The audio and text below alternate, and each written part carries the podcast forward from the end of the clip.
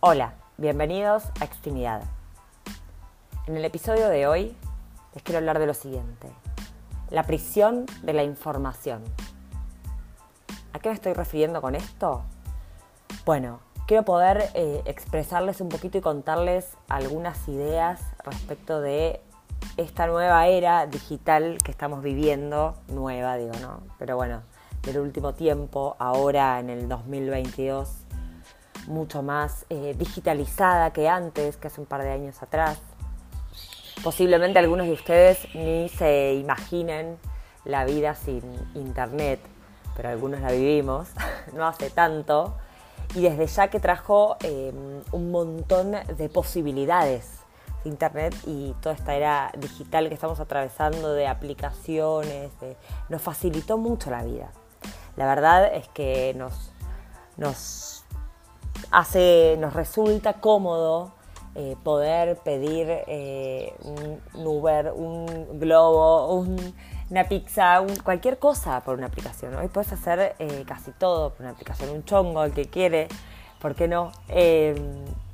digo, porque así como tenemos una aplicación para conocer gente, tenemos aplicaciones para todo y me parece que eso nos, obviamente que nos trae muchos eh, cambios significativos a la hora de vincularnos, em, cambios cognitivos, cambios cerebrales, y este nuevo paradigma es una revolución, es una revolución digital. ¿sí? Y, los seres humanos, bueno, estamos tratando de acomodarnos un poco en eso.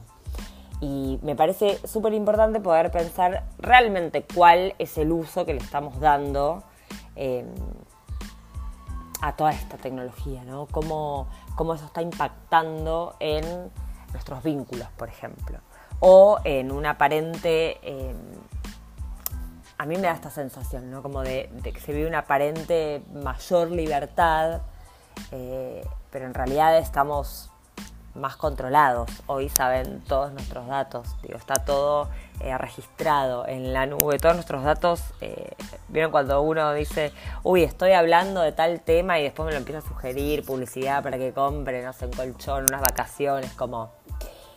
Eh, uno tiene la sensación de que está siendo escuchado, incluso a veces de decir, bueno, se están metiendo en mis pensamientos, porque pensé en tal cosa y apareció. Bueno, como que ya se vuelve un toque flashero pero me parece que es esta, esta realidad que estamos ahora de verdad en algún punto más controlado. Por eso mi sensación de prisión que les decía en el título. Em,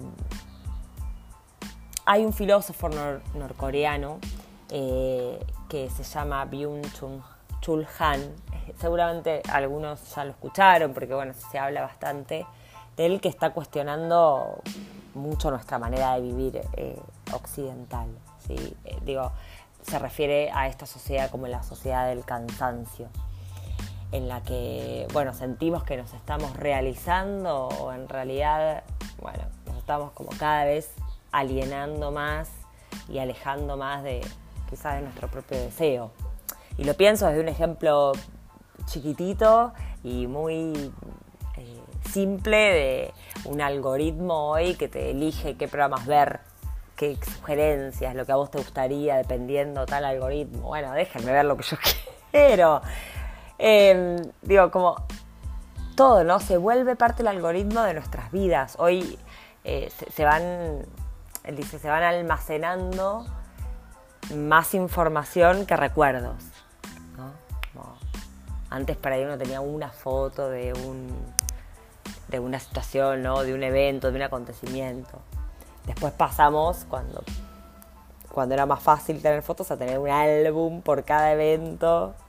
Los que son más o menos de mi edad y utilizaron Facebook se acordarán de que antes cualquier cosa se subía un álbum eh, para eso, se compartía, ¿no? Y, cada vez más, y cada vez más. Y ahora es como, bueno, parece ser que lo que no está en las redes no es la vida real, ¿viste? Si no está cargado ahí lo que comemos, lo que hacemos, dónde vamos, dónde no estamos, dónde vacacionamos, que parece, parecería ser que no es real. De hecho, alguien hoy se sorprende si, otra persona por ahí no, tiene Instagram, no tiene redes, como algo raro debe tener, ¿no? ¿Cómo puede ser que no quiera mostrar su vida?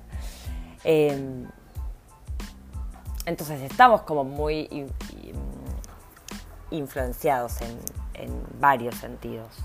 Entonces me parece que no es, eh, no es menor ponernos a pensar realmente cuál es el uso que le estamos dando hoy eh, a la tecnología, cuál es el uso que le estamos dando hoy a estar hiperconectados, eh, a estar todo el tiempo, digamos, si uno se pone a pensar bien, bien chiquito, en el momento de que te levantás, incluso antes de ir a lavarte los dientes, pasan dos minutos y ya revisaste las notificaciones.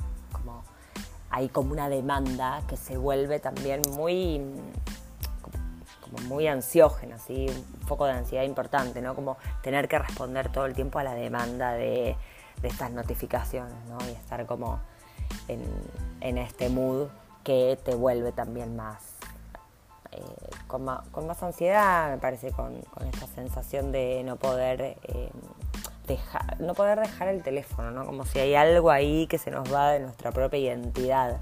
Porque hoy hacemos todo, digamos, pagamos cosas por ahí, em, esto, las aplicaciones, todo. Parece ser que no hay como eh, posibilidad de, otro modo. Desde ya no estoy diciendo con esto ni que, ni que los cambios hayan sido todos malos, ni mucho menos. Eh, solo que podamos pensar realmente el uso que estamos dando y no quedar dentro de una prisión, digamos, ¿no? En este sentido, como eh, o prisioneros de tener que responder, de no poder dejar el teléfono un rato, ¿no? Como de tener que explicar por qué tardamos 5 o 10 minutos o dos días en contestar un mensaje, ¿no? Hay como toda una demanda también que me parece que no está buena. Entonces, eh, esa es un poco la idea del episodio de hoy para que puedan eh, pensar en esto, en el vínculo que están teniendo ustedes y em, bueno, ojalá les haya gustado. Eh, me cuentan después, que quieran me pueden escribir por, por Instagram. Eh, ya que estamos hablando del tema, obviamente que les voy a dejar acá, eh, arroba sí, y bueno, nos vemos en el próximo episodio de Extimidad. Muchas gracias.